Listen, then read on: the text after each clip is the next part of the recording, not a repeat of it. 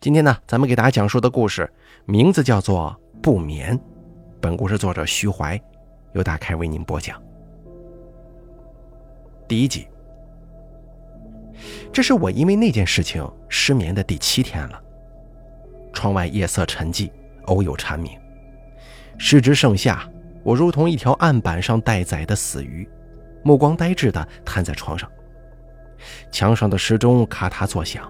名为失眠的绳索牢牢拴住我的精神，不让它沉入睡梦的海洋。空调张嘴吐出一阵冷风，吹得我打了个寒颤。不过那件事情是什么来着？黑暗中，我努力的回想，却发现竟然记不起关于那件事情的一点点线索了。大概是因为太累了吧，我心中默想。很快，头痛使我放弃了思考。眼下那件事情对我来说也许并不重要，重要的是我要如何摆脱这个因为失眠而导致的头痛，又因为头痛而睡不着的痛苦循环。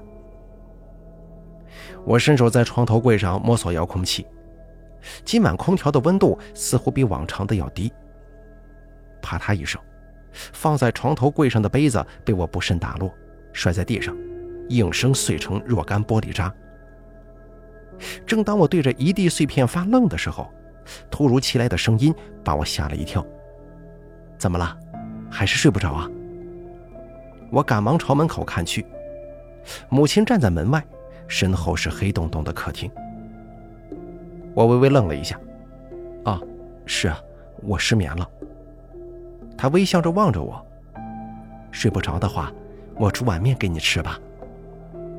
从小到大，母亲总会在我睡不着的时候煮一碗阳春面给我吃。嗯，好。第二集，妈，你怎么也没睡啊？我坐在餐桌前，大口的吸着面条。睡了刚醒，有点不放心你，所以过来看看。泛黄的灯泡悬在头顶，照得母亲鬓边银丝尽显。我仔细端详着母亲的脸。才发觉岁月不知什么时候已经悄然偷走母亲不少的年华。他神色苍白，面容斑驳，连我儿时记忆里那双温柔纤细的手，也被紫红色的斑纹所攀附了。怎么了？吃不下了呀？我恍然间回过神来说道：“嗯，有点头疼，没什么胃口。”一抹失落从他的双眸中闪过。我不禁懊恼自己这个伤人的回答。那好吧，剩下的我帮你吃掉吧。片刻的犹豫之后，我还是把那碗面推到母亲面前。妈，不是你做的面不好吃，是我实在没什么胃口。啊，我知道。他接过我手中的筷子，低头挑起面条送入口中。我我继续睡了。我把椅子推回原位。转眼之间，看见母亲左手明显一顿，面条从筷子上流进碗里，溅出了少许汤汁。忽然，我察觉到了一丝与往常不同的事情，于是满脸好奇地问母亲：“妈，原来你会左手用筷子呀？”此时的她仿佛像是电脑停机了一般，僵在原地一动不动。妈，我试探性的又喊了一声。可母亲还是愣在那儿，一动不动。妈，你怎么了？我走过去拍了拍她的肩膀，在我的手碰到母亲的那一刹那，她的头发以肉眼可见的速度变长了一些，干枯的头发垂落在肩膀上，遮盖住母亲的大半张脸。透过枯发的间隙看去，母亲脸颊上隐隐约约地悬挂着一个球体。头顶的灯泡忽然开始闪烁，明暗交错之间，我忽然意识到那个球体是什么了，连忙尖叫着往后退。妈，你你怎么了？他还是低垂着头，一动不动地坐在那儿。咣当一声，我的后腰狠狠地撞在了柜子角上，带翻了一连串的东西摔落在地。妈，你要不要紧呢？我努力控制着自己因为恐惧而变了音调的声音。你怎么了？咱们去医院行吗？母亲的肩膀机械性的抖了两下，一顿一顿的抬起头，斜脸盯着我，一字一句的说：“你说什么？”青白色的面孔上爬满血丝的眼球低垂，有一条暗红色的肉绳连接着眼眶。我刹那间如坠冰窖，恐惧迫使我逃离，尽管恐惧的源头是深爱着我的母亲。我顾不上后腰的疼痛，四肢并用，连滚带爬地撞开门，冲了出去。我喘着粗气在走廊狂奔，我的心脏扑通扑通地在胸腔内撞击，仿佛下一秒钟就要从我的喉咙里跳出来了。身后物体的移动声音异常杂乱，一股强大的好奇感油然而生，驱使我回头看看到底是什么东西才能发出那样的声音。慌乱中，我大脑一片混乱。在好奇的驱使之下，我侧过头，一边跑一边朝身后看去。而在看清的那一瞬间，我瞳孔猛地一震。母亲正躺在地上，脖子连接着头，歪在肩膀上，双腿呈一个诡异的角度向上翻起，整个身体像蛆虫一样在地上扭动前行，一只手臂外折。另一只血肉模糊的手拼命地向前扒地，拖拽着身体向前移动。不，你你不是我妈！话音未落，我脚下一空，整个人朝楼梯摔了下去，前额狠狠地砸向台阶。一声闷响过后，意识随着一切遁入黑暗。第三集，我猛然从床上弹起来了，喘着粗气。窗外的黑夜如常，寂静无比，空调不断的吹着冷气，我全身大汗淋漓。伸手打开床头灯，光亮瞬间把房间内的黑暗给驱散掉了。看了一眼墙上的时钟，现在是凌晨一点钟。我捋了捋心口，试图平复那颗几乎快从嗓子眼里跳出来的心脏。是噩梦吗？原来我不知不觉的睡着了。豆大的汗珠从额头滚落，我抬手把它们拂去。长时间的不眠，加上这次惊心动魄的噩梦，更是给我本来就虚弱的身体雪上加霜。都怪那件事情！我低声咒骂一句，伸出微微颤抖的双手向床头柜捞了过去，打算用放在床头柜上的水解解渴的。可没成想，这一捞却捞了个空。奇怪呀，之前明明放在这里的呀！我从床上探出身去，一地的碎玻璃映入眼帘，一股寒意悄然从心底升起。难道说刚才的一切都是真的？还是说这是我做噩梦的时候不小心打碎的？空调打开吹风口，一阵冷风袭来，冻得我鸡皮疙瘩四起。今天空调的温度似乎比以往任何时候都要凉。没睡着吗？熟悉的声音响起了，把我吓得一激灵。我缓缓地转过头，极力掩饰脸上的惊恐，朝门外看去。只见母亲正面色和蔼，目光关切地看着我。温度这么低，你不冷吗？赶快起来，把窗户打开。我屏住呼吸，暗自打量母亲，怀疑、惊恐交织成了一张密不透风的网，把我层层包裹。你怎么不说话呀？不舒服吗？他见我不说话，带着满脸疑惑朝这边走过来了。不，不是，我我很好，你不用过来。母亲被我突然提高的声音吓了一惊，愣在原地了。我意识到自己的过激反应似乎有些不妥。我赶忙补充道：“哦，我刚才一不小心把杯子打碎了，我怕你过来划伤了脚啊。”说完之后，我大气也不敢喘地看着母亲。“哦，是这样啊。”他打了个哈哈，不再计较了。“要不你煮碗面给我吃吧？”“什什么？”我有些诧异。“怎么了？老娘煮了这么多年的面给你吃，现在想吃你煮的，不行吗？我真是养了只白眼狼啊！”哦，行，我马上来。被子之下，我用手狠狠地掐了自己大腿一把，一下子疼得龇牙咧嘴。赶快起来，把窗户打开，都冷死了。母亲凝眉抱怨。哦，知道了，你去客厅坐着吧，我马上来。望着他出去的背影，我默默思索。目前看来一切都很正常，也许刚刚真的只是一场噩梦啊。但这个杯子又怎么解释呢？以及，算了，我不愿意回想梦中的场景，那种深入骨髓的恐惧，真实的不能再真实了，不禁让我反复怀疑自己究竟身处何方。喂，别磨蹭了！母亲的声音从客厅里传来，斩断了我纷乱如麻的思绪。哦，来了。第四集，妈。你怎么也没睡啊？我在灶台前手忙脚乱，假装漫不经心地问：“睡醒了，放心不下你，过来看看。”我有什么好担心的？把面条盛进碗里，我从筷笼中抽出一双筷子，一并递给母亲。母亲坐在背朝大门的椅子上，把碗接了过去，说道：“你呀，总是让人放心不下。”我默不吭声。暗中观察母亲这一回是用哪只手吃面的。如果是左手，那么我一定要找个借口溜走；如果是右手的话，那也许是我多虑了。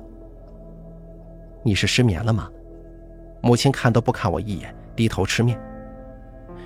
哎呀，很好，她用的是右手。我松了口气，心中顿时顾虑全无，随即在暗中自嘲。自己居然被一个噩梦给吓成这样了！啊，哦，失眠了。我语气轻松了不少。你怎么会失眠呢？大概是因为七天前的事儿吧，但我一时想不起来那件事情的具体内容了。啊，是吗？母亲挑了挑眉，又挑起一筷子面条送入口中。嗯，感觉自己可能不太能够面对那件事情吧。有些事情即使再不想，也是要自己去面对呀。啊，行，我知道了，您不用说了。我生怕他又开始念叨，急忙打断母亲的话。刚刚其实我睡着了，还还做了个噩梦呢。什么样的噩梦啊？母亲饶有兴趣地问。我梦到你眼珠子掉出来了，脸是青白色的，手上还有吓人的斑，追着我跑。我一手撑头，另一只手不断的揉捏自己的眉心，试图缓解不断在加剧的头疼。对了，我叫你开窗，你开了没有啊？母亲好像忽然想起了什么，抬头看着我。没呢，过一会儿吧。什么过一会儿啊？现在就去。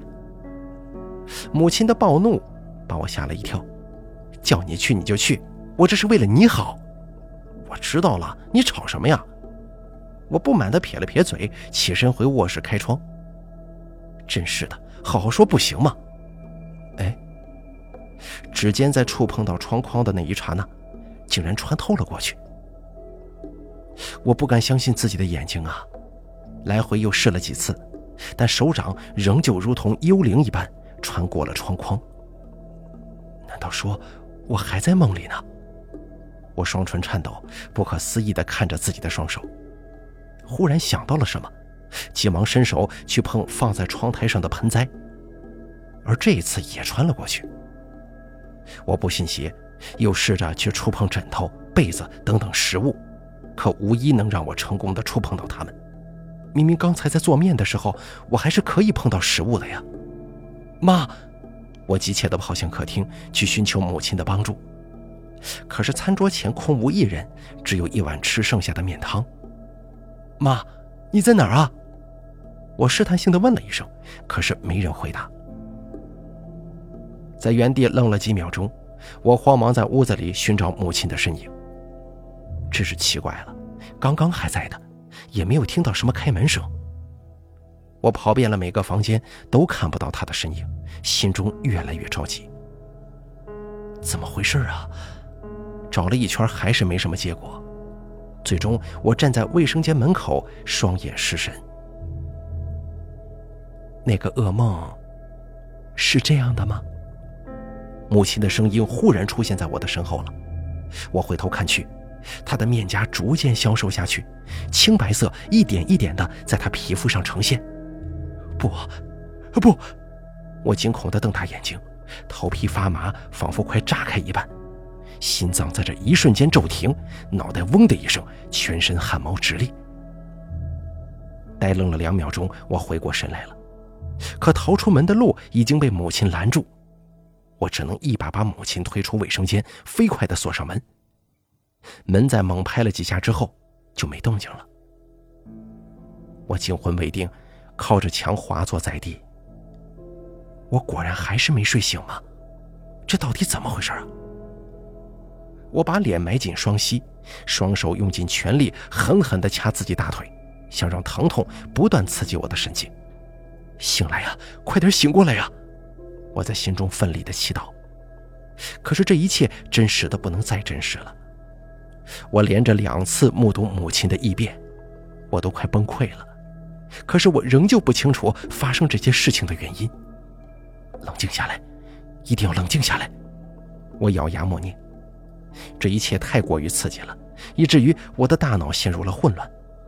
心脏急速跳动，头痛不断加剧，呼吸甚至都有些困难。我眼冒金星，努力撑上洗手台，用手胡乱地把水拍在脸上。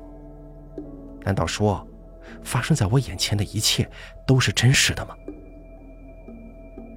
水珠从面颊滚落，呼吸越发急促。我双眼通红地看向镜子，忽然愣在了当场。镜子里怎么没有我的影像呢？刚才找母亲的时候，我根本就没在意镜子里到底有没有我的影像。我颤抖着伸出手朝镜子摸去，在指尖碰到镜面的那一刻，镜子忽然咔的一声裂开了，紧接着裂痕蔓延向了四周，直到整个空间。我的视野逐渐被分割成无数小块，伴随着哗啦一声，一切事物陡然碎裂，带着我跌落万丈深渊。梦境与现实交汇之地，我分不清自己究竟身处何方。假寐间，我仿佛窥见了天机。第五集，我的意识再一次恢复了，浑身冰凉，倾听时钟的声音，躺在床上不敢睁眼。用左手的母亲，缺失图像的镜子。如果我没猜错的话，只要找到这个世界的错误，就能醒来。而那个错误一旦被发现，第二次就不会再出现了。我紧闭双眼，一动也不敢动。可该怎么确定我到底是不是在梦境里呢？对了，母亲的异变，只要她醒醒啊！是母亲的声音，我心中一惊。醒醒！她语气急切。空调太冷了，快把窗户打开。又是开窗。我偷偷眯出一条眼睛缝，悄悄地观察母亲。在确认她的容貌没有什么异常之后，我硬着头皮缓缓睁开眼睛。妈，你怎么？她见我醒来，好像松了口气，随即面色阴沉地说：“空调太冷了，把窗户打开。”这是命令的语气。可是我觉得还好啊。开窗。母亲拧起眉，以极度不悦的神色看着我。听妈妈的话，把窗打开。猜忌一下子涌上了心头，他不断的要求我开窗，到底有什么目的？目睹前两次母亲的异变，使我不再敢随意的相信眼前这个陪伴我多年的熟人。啊，我我去趟卫生间就过来开窗，我推脱了。在不清楚是否处于现实的情况之下，我不愿意再轻举妄动。毕竟每次醒来，我都觉得头痛一次比一次更厉害，身体也更趋于疲惫。此时的我已经眼冒金星，有些喘不上气来了。不顾母亲的目光，我拖着疲惫的身体，晃晃悠悠地踱步去卫生间。来到洗手池前，我一直悬着的心稍微算是放下了一点。镜子里出现了我的影像，我挥了挥左右手。没发现有什么异常的，很好，这印证了我的猜测。发现过的错误不会出现第二次。我来不及得意，母亲出现在了门口，眼睛死死地盯着我。快去把窗户打开。下一步就该确认一下我是不是醒着了，心中暗想。妈，你顺手帮我打开一下吗？我假装撒娇似的对母亲说：“平日里他大概率会回怼我，是不是没长手没长脚？怎么什么事都得麻烦他呢？”你，母亲明显愣了一下，哑口无言，站在了原地。妈，我没长手没长脚，你帮我开一下行不行啊？我见他不说话，继续撒娇，激怒他，说不定就能印证他会不会变异了呀。我心中盘算，我看你呀，就是长了张嘴，自己去开吧。母亲明显怒火中烧，但仍旧没什么变化。妈，我不想开。我撅嘴假装表示不满，实则内心还是有些欣喜的。这一次终于是彻底醒来了吧？不想开也得开。哎，你去哪儿？趁母亲不注意，我从她旁边擦肩而过，向大门口跑去。你回来！我现在一心只想离开这个屋子，去外面透透气，以至于母亲在后面说了些什么，我根本就没在意听。待在屋子里，总感觉闷得越发喘不上气来。我在走廊上小跑，直奔楼梯口，眼前闪光感不断。竖起耳朵仔细听，母亲没有跟上来。我稍稍松了口气，放慢脚步，手扶栏杆，一步一步小心翼翼地下楼梯。第一次梦境当中摔下楼梯的经历还历历在目呢。还好这一次没有被怪物追赶。下了两级台阶，我停住脚步。发现楼梯的声控灯好像坏掉了。从我这儿向下看去，下方黑暗幽深，就好像是一个无底的黑洞，散发着无名的恐惧。我向来是不怕黑的，可此时额头已经沁出了一层薄汗，心中有一种异样的感觉，让我不自觉地抵触继续往下走。快回来开窗，不然你会……正当我犹豫着要不要继续走下去的时候，母亲的声音从身后走廊传来。可是她的后半句听起来像是被什么东西给打断了一样。不管了，我心中一横，咬牙迈入了黑暗。随着楼层不断向下，窒息感越来越重。到了一楼的时候，我已经双腿颤抖，趴在地上，汗流浃背。母亲呼唤我的声音不断传来。一声比一声尖锐，我更加确信自己的逃跑是对的。不过在黑暗中，我好像碰到了什么东西，一声玻璃碎裂的声音在我耳边炸响。我无心顾忌，双膝跪地，艰难地爬出楼道，瘫倒在了单元门前，沉重地喘息着。在爬出的那一刻，身后母亲不断呼唤我的声音消失了，顿时万籁俱寂。第六集，天空初亮，我趴在地上，头痛欲裂，双眼发黑，努力抬眼去看远处高楼之后的一抹鱼肚白。之前无数个不眠之夜，我都躺在床上，目睹着天空一次次出亮，再一次次陷入黑暗，但从来没有今天这般劫后余生的感觉。